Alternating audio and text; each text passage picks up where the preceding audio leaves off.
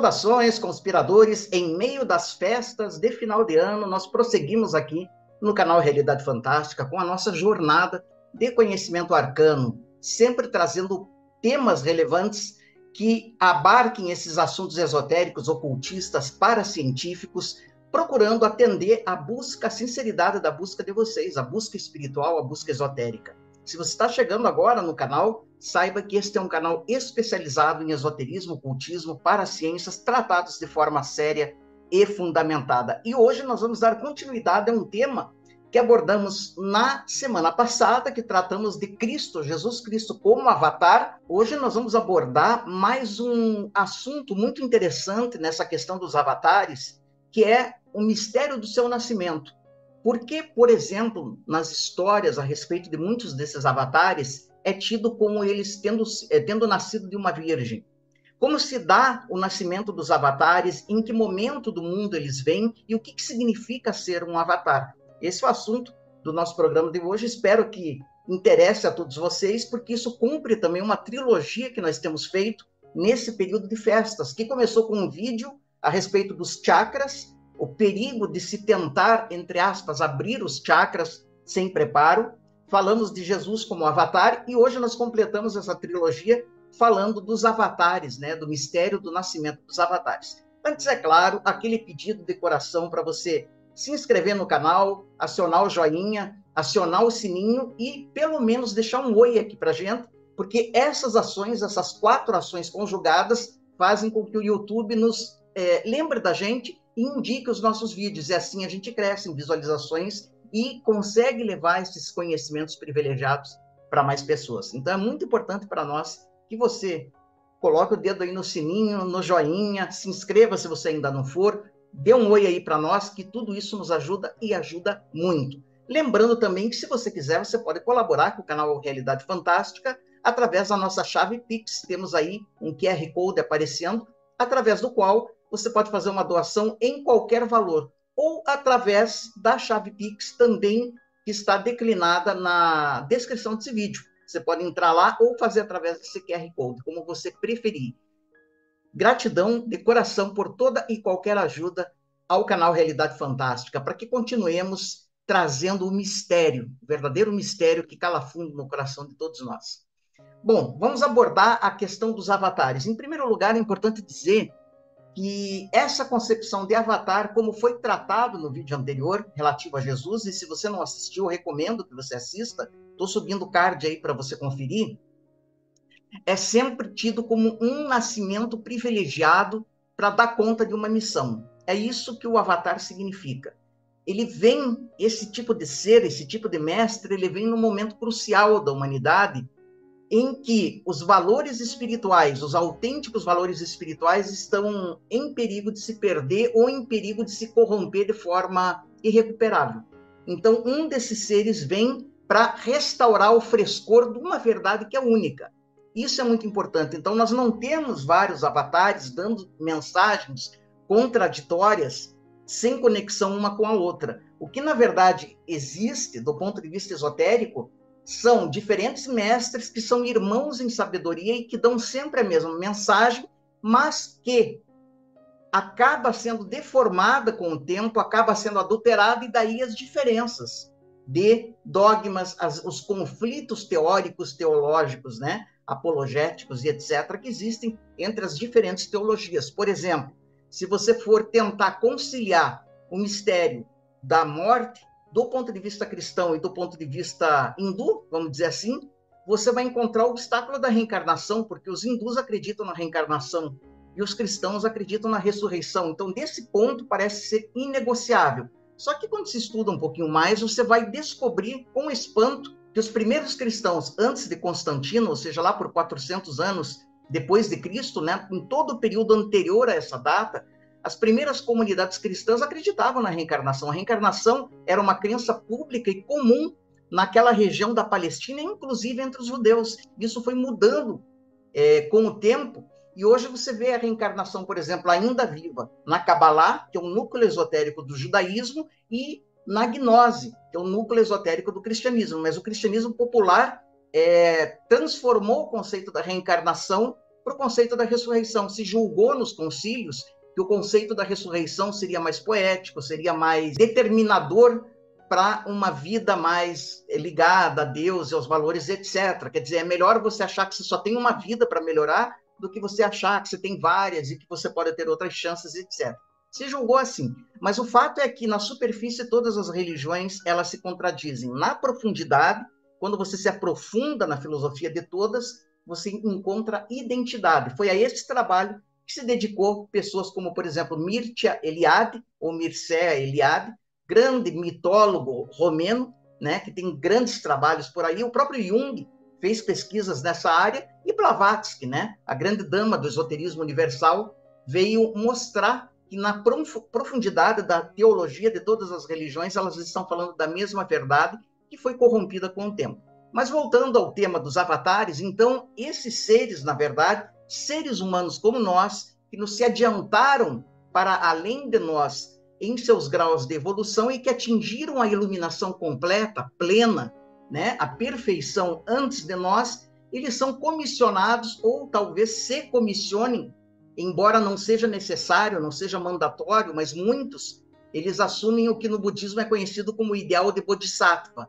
Eles interrompem porque mesmo sendo perfeitos, tendo abolido a necessidade da reencarnação, ou seja, eles quebram, falando numa linguagem budista, a roda de samsara e substituem pela roda do Dharma, ou seja, quebram a roda dos renascimentos e substituem pela roda da lei. É assim que a iconografia budista, né, a mitologia budista coloca essa questão. Ou seja, mesmo não tendo, é, é, não sendo mais obrigados a reencarnar, eles é, desejam fazer atividades de compaixão, é, missões de compaixão. Então, eles olham para trás, veem a humanidade ainda serpenteando no vale, na floresta dos erros, né, perdida. Eles lembram da jornada difícil que foi a deles rumo à iluminação e muitos deles vêm livremente para assumir uma missão, para não deixar essa verdade universal se perder entre os homens e entre as mulheres. Então, o que, que acontece? Esses avatares, então, como nós vimos no programa anterior, não são necessariamente o que o hinduísmo é, coloca como sendo é, etimologicamente um avatar, ou seja, o próprio Deus descenso do ponto de vista místico, são seres humanos como eu e você, que atingiram a perfeição irrevogável, é, revogaram para sempre a necessidade de reencarnar nesse planeta, mas que vêm livremente para renovar uma mesma verdade. Isso são avatares. Agora, como se dá o nascimento desses grandes avatares? Como se dá? Existe algum mistério referente ao nascimento de indivíduos como Jesus, como Krishna, como Zoroastro, como Buda, como Pitágoras, como Lao Tzu, como Confúcio, como Mitra, como Horus, como Osíris, enfim, todos esses grandes mestres né, que provocaram uma mudança de paradigma quando vieram. A primeira surpresa que nós vamos encontrar é que em, muitos, em muitas mitologias, em muitas histórias desses avatares, nós vamos encontrar o famoso nascimento virginal, que muitos deles nasceram de uma virgem. E isso é, pode parecer chocante para muitos cristãos, porque muitos pensam que Jesus teria sido o único mestre nascido de uma virgem, mas antes dele, na verdade, nós tivemos vários, mas vários mestres com uma história muito semelhante, tendo nascido é, de uma virgem. Aqui você procura entender se existe alguma lei que faça com que um avatar só possa nascer de uma mãe virgem. Do ponto de vista biológico, evidentemente que isso é uma, uma impossibilidade. Se você for ler isso do ponto de vista cartesiano, materialista, científico, tal como a ciência concebe hoje, evidentemente que isso é uma impossibilidade. Agora, quando você começa a considerar que, do ponto de vista ocultista, tudo é energia, tudo é uma frequência vibratória vibrando em um determinado comprimento de onda, que nada é sólido,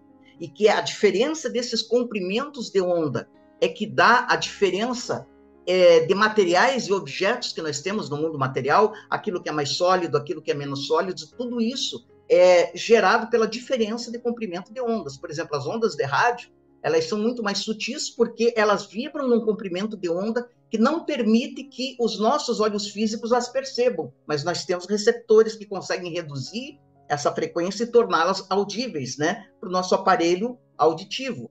Né? Por exemplo, o mar está vibrando numa frequência, a água vibrando numa frequência, o sólido vibrando em outra frequência, o gasoso em outra frequência.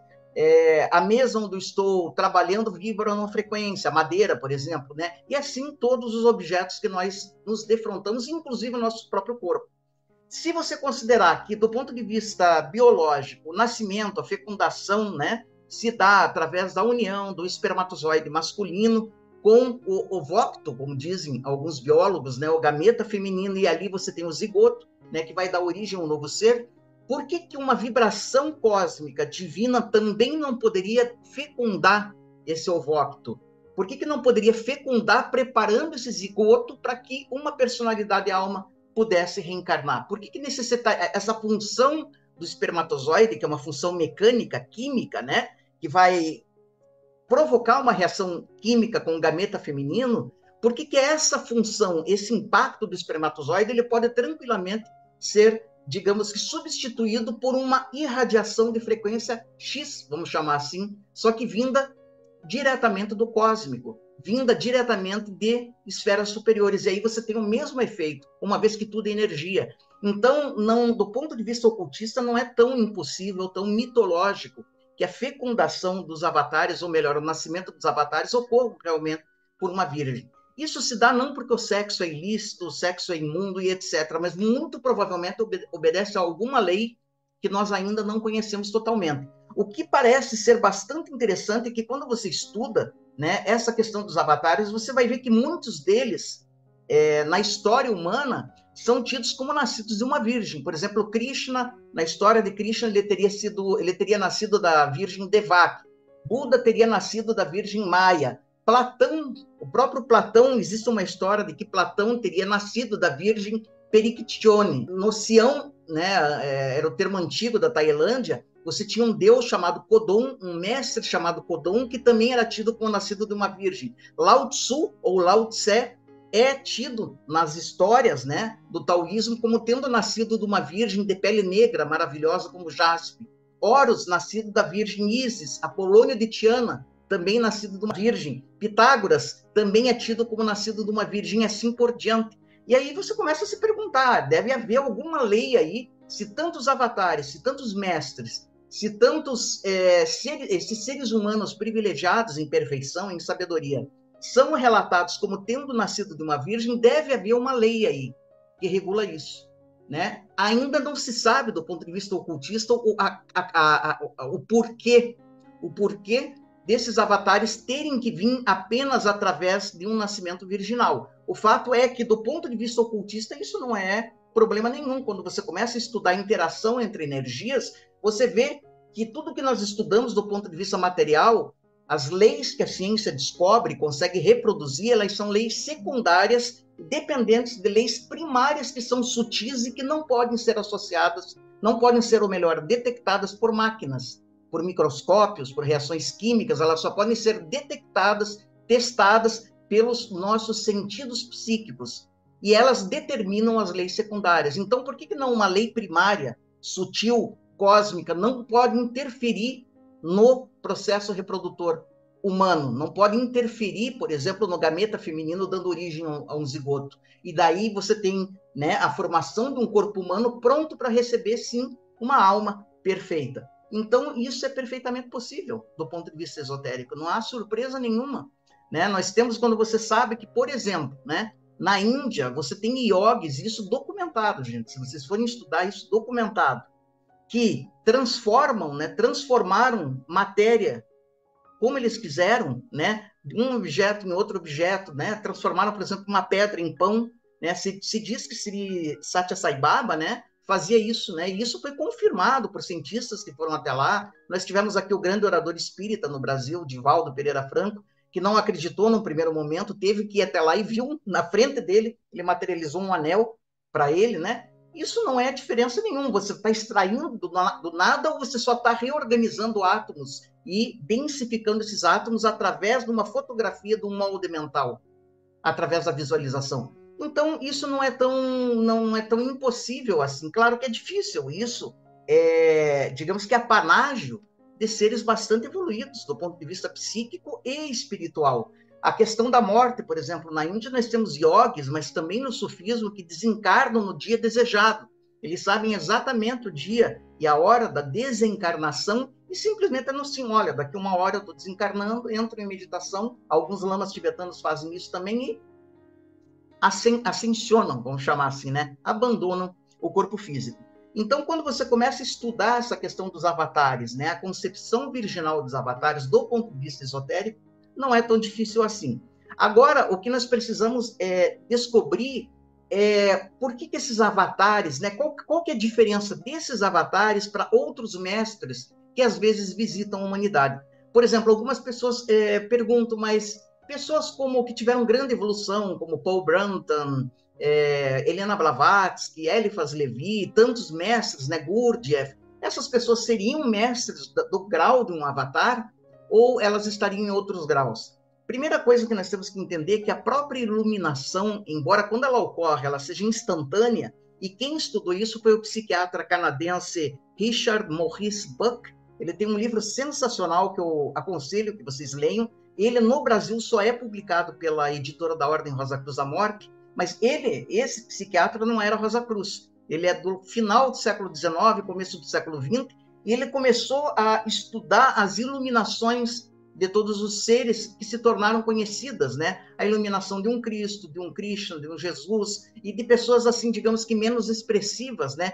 Todas relataram elementos semelhantes, uma luz, né, a infusão de uma luz, a, a, a, vivência de uma paz profunda, de um júbilo, de uma alegria sem causa, e ele foi, digamos que, é, extraindo né, as variáveis né, que batiam em todos esses casos de iluminação. Inclusive, ele coloca uma experiência de, ilumina, de iluminação que ele mesmo teve, em que ele achou, ele estava viajando num coche, coche é uma espécie de carruagem, depois de ter passado a noite num sarau de poesias, e ele estava tão elevado que ele, num primeiro momento, ele disse que ele achou que tava, a, a, a carruagem estava se incendiando, que ele viu tudo vermelho, e ele achou que aquilo estava pegando fogo. Quando ele viu aquilo estava vindo dentro dele mesmo, ele começou a experimentar a perda da consciência objetiva e a substituição por uma consciência superior, um júbilo que não se pode descrever, ou seja, uma alegria imperecível, um amor é, cósmico, né? E aí ele foi achando outros casos semelhantes na história. Mas o que, o, que é, o que é interessante é que se esse processo de iluminação, e você mesmo que está me assistindo pode já ter tido alguma experiência assim, quando do nada, né, em um segundo, em um átimo de segundo, parece que tudo faz sentido. Você começa a ser invadido por uma alegria sem causa, você começa a se sentir bem, você é inspirado, embora externamente os problemas continuem o mesmo, mas você está feliz, né? São microiluminações. Quem pratica meditação costuma frequentemente até a sentir às vezes por segundos, né? Esse contato fugidio com a perfeição da própria alma, e daí você se sente feliz, você se sente completo, você se sente em paz. Só que o problema é que você cai, né? Você cai dessa dimensão e volta para a mediocridade da consciência objetiva. Ah, para aqueles que assistiram a história da vida do Siri Prembaba, havia antes disponível na Netflix. Não sei se ainda, é, é, se ainda está disponível. Ah, o documentário se chamava Isso Existe. E ele contava que quando ele tinha as experiências de meditação dele na Índia, no começo, quando ele estava ainda é, estudando, né, sob a, a, a, instrução do guru dele, né, da tradição Satya, do yoga, Satya Maharaj, ele falava que às vezes ele tinha momentos de êxtase que no Oriente às vezes são chamados de samadhi, de moksha, é, de nirvana e etc. Tem vários satori, os em budismo chama de satori, por exemplo, né? mas ele tinha momentos de êxtase onde ele se sentia, inclusive, é, fusionado, fundido com o todo, aquela alegria cósmica, aquela paz, mas ele voltava sob o peso da, da, do ego, né, para a mediocridade da consciência objetiva. Então, isso vai acontecendo até que você fixa, e você não sai mais, você não cai mais desse nível de consciência. Esse é o nível de consciência dos mestres, né, dos mestres perfeitos, aqueles que aboliram a necessidade de reencarnação num plano físico, num corpo físico. Então, a diferença que há entre seres como Paul Brandon, Gurdjieff, Blavatsky, etc., que mesmo eles tendo acesso, é, digamos que temporário, a esse grau de consciência, eles ainda não fixaram esse grau de consciência. Então, não podem ser considerados de mestres acabados ou avatares. Se você os compara com seres como Buda, como Krishna, como Jesus, como Pitágoras, como Apolônio de Tiana, é, como é, Maomé, como, enfim, todos os grandes iluminados, né, Lao Tzu, e todos eles, é, você vê que há uma diferença.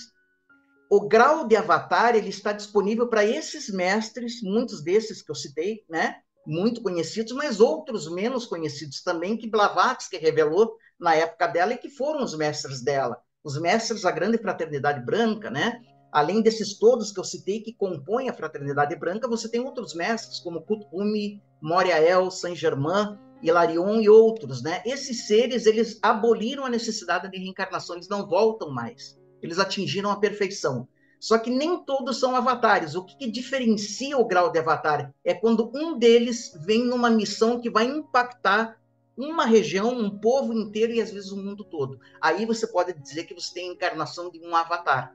Então, embora você tenha mestres perfeitos que não reencarnam mais, a não ser por livre vontade, compondo essa grande loja branca, nem todos foram avatares ou são avatares esse, esse título cabe apenas àqueles que vieram numa missão que impactou a humanidade de uma forma quase que irrevogável, né? Então, embora todos sejam perfeitos, parece que entre eles ainda há alguns graus que nós não conseguimos entrever. É uma outra linha de evolução que começa quando essa linha de evolução terrena termina e quando eles se liberam da necessidade de reencarnação, parece que não acaba. Parece que, do ponto de vista cósmico, existe uma continuidade, embora eles já sejam perfeitos, mas ainda tem graus de consciência né, que os farão, talvez, até deuses, chamar assim, do ponto de vista alegórico.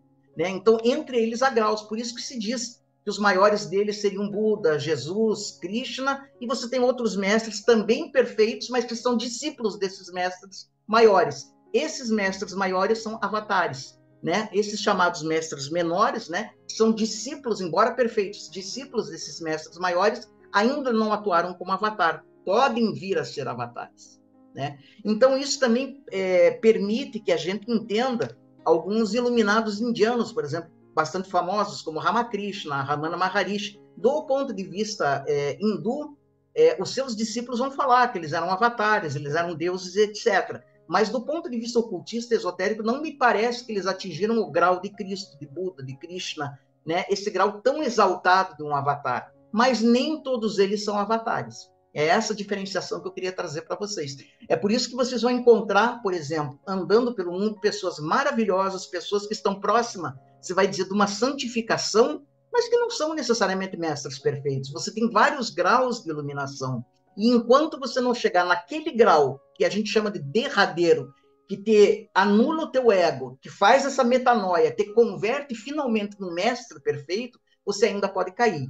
O que, que significa cair? Não significa que você vai perder tudo aquilo que você já conquistou, mas significa que enquanto você não fixar a tua iluminação, você ainda pode cometer erros, você ainda pode dar explicações errôneas. Então é por isso que você encontra, às vezes, escritores muito bons no campo do esoterismo, que é, atingiram alguns graus de iluminação, mas que ainda cometeram erros, ainda deram explicações equivocadas. É isso que explica, porque eles não eram mestres perfeitos da grande fraternidade branca. Eles eram homens muito evoluídos, com acesso a essa consciência cósmica, digamos que não de forma fixa, mas de forma temporária, né? Eles tinham digamos que, bocados dessa consciência cósmica em determinados momentos, mas depois voltavam, não conseguiam fixar, e quando eles tinham esse acesso, eles eram inspirados e escreviam, né? Os seus maravilhosos livros. Mas nem tudo que está ali pode-se dizer que é a verdade infalível. Por isso que você encontra, às vezes, alguns equívocos, algumas contradições. Você vai ler um Ramakrishna, você vai ler um Ramana Maharishi,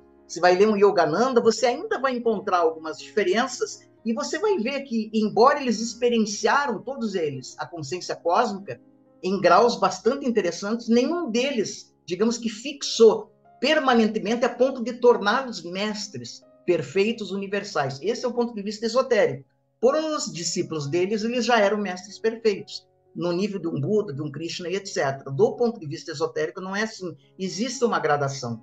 Então, você não pode comparar, por exemplo, é, vamos chamar, um santo que você conhece, que está fazendo ali os seus milagres, uma pessoa de extrema bondade, você não pode imediatamente qualificá-la como um mestre perfeito e aboliu a necessidade de reencarnar. Esses graus de santificação, eles são, são gradativos. Eu mesmo conheço pessoas que poderiam tranquilamente ser canonizadas pela Igreja Católica como santos.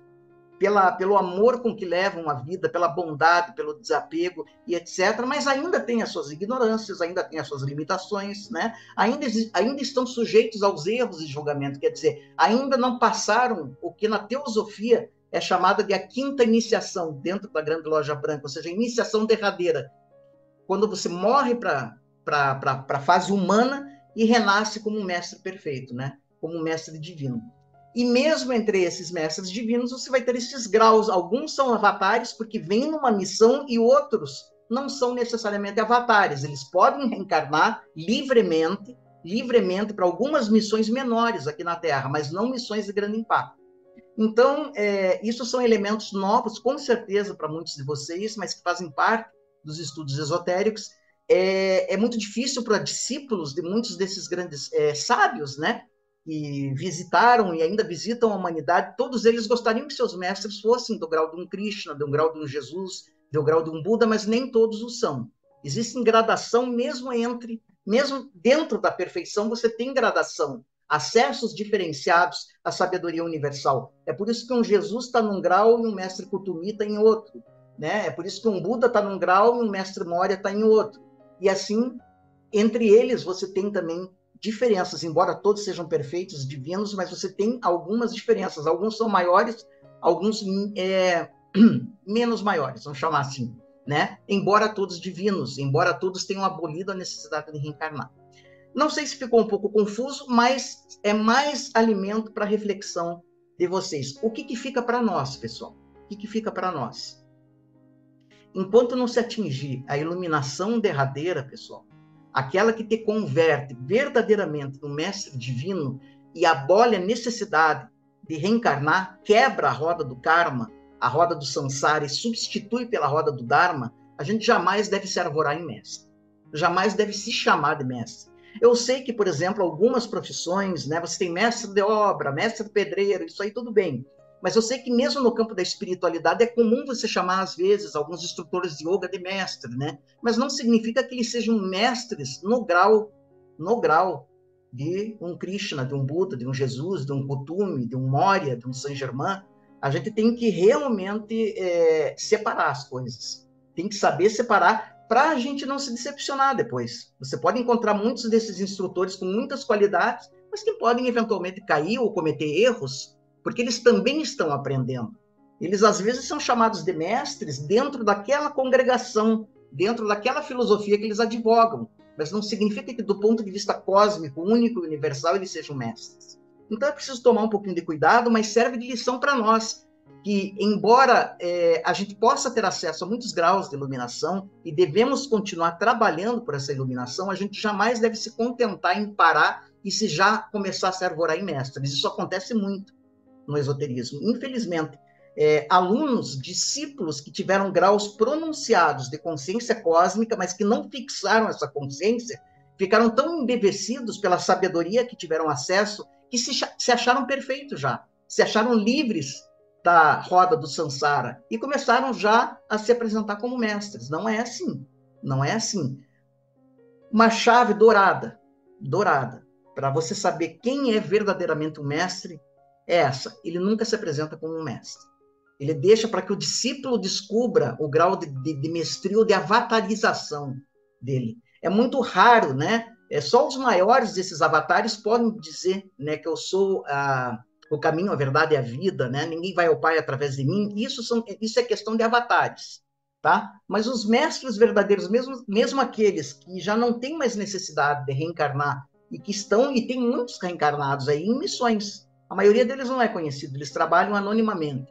Né? Eles jamais vão se arvorar como mestres, se apresentar na mídia como mestres, eles são trabalhadores silenciosos, vigilantes silenciosos, como a gente diz no esoterismo, né? Você pode estar tá conhecer uma dessas pessoas há anos, pode ser um teu vizinho, e ele jamais vai dar uma bandeira, a não ser que você esteja preparado.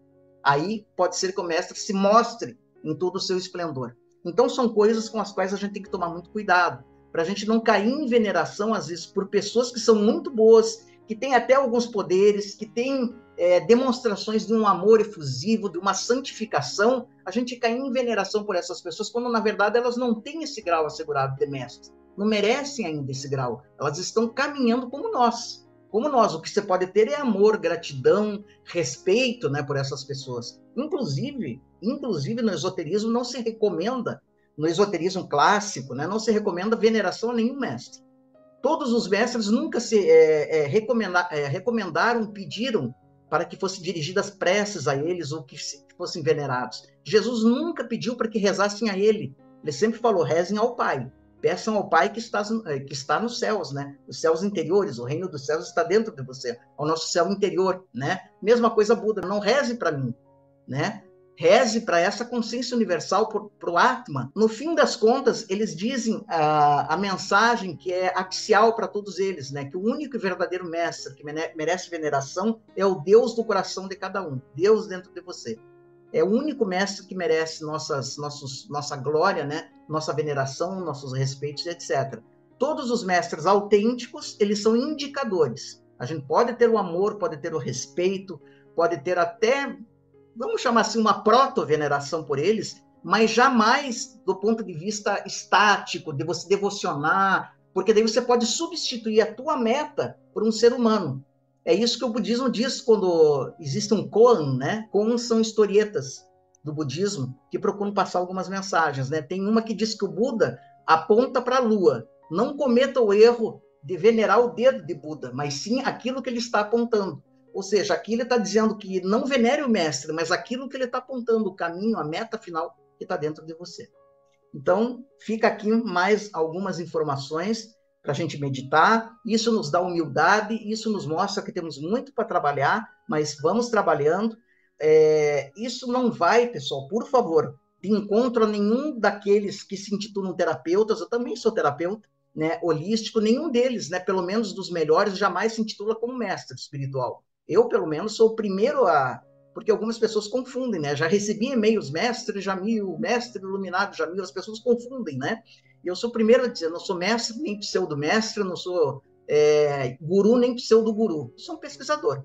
Sou um pesquisador. Se vocês quiserem um professor naquilo que eu pesquisei, né? Mas somos irmãos, somos buscadores, então estamos buscando juntos, né? É, tudo isso. Isso é muito importante para a gente ter bem claro para que não cometamos equívocos que podem levar muitas vezes outras vidas humanas a equívocos, a equívocos ainda maiores, né?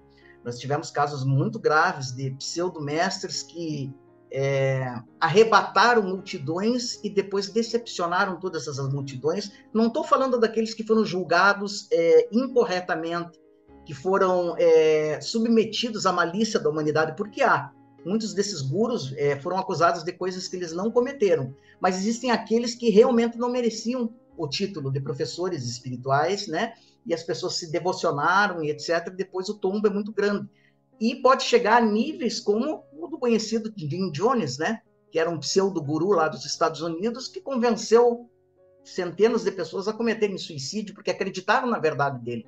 Né? Então, sempre se mantenha, mantenha o teu centro consciencial, mesmo diante de uma pessoa que você tem amor, você tem é, respeito, você tem gratidão, né, pela santidade daquela pessoa, mas mantenha o teu centro consciencial, né? Entenda que aquela pessoa também pode ser um buscador como você, pode ter muito a oferecer a você, mas nunca se renda completamente a essa pessoa. Isso é muito importante se mantenha alerta, pratique o que ela diz, se isso te faz bem, né? Pratique, experimente, né? Sinta evidentemente aquilo que ela transmite. Algumas dessas pessoas, embora não sejam mestres acabados, perfeitos, elas têm um poder maravilhoso de transmitir, de tocar o coração da gente. Então é muito importante que a gente tenha essa essa consciência.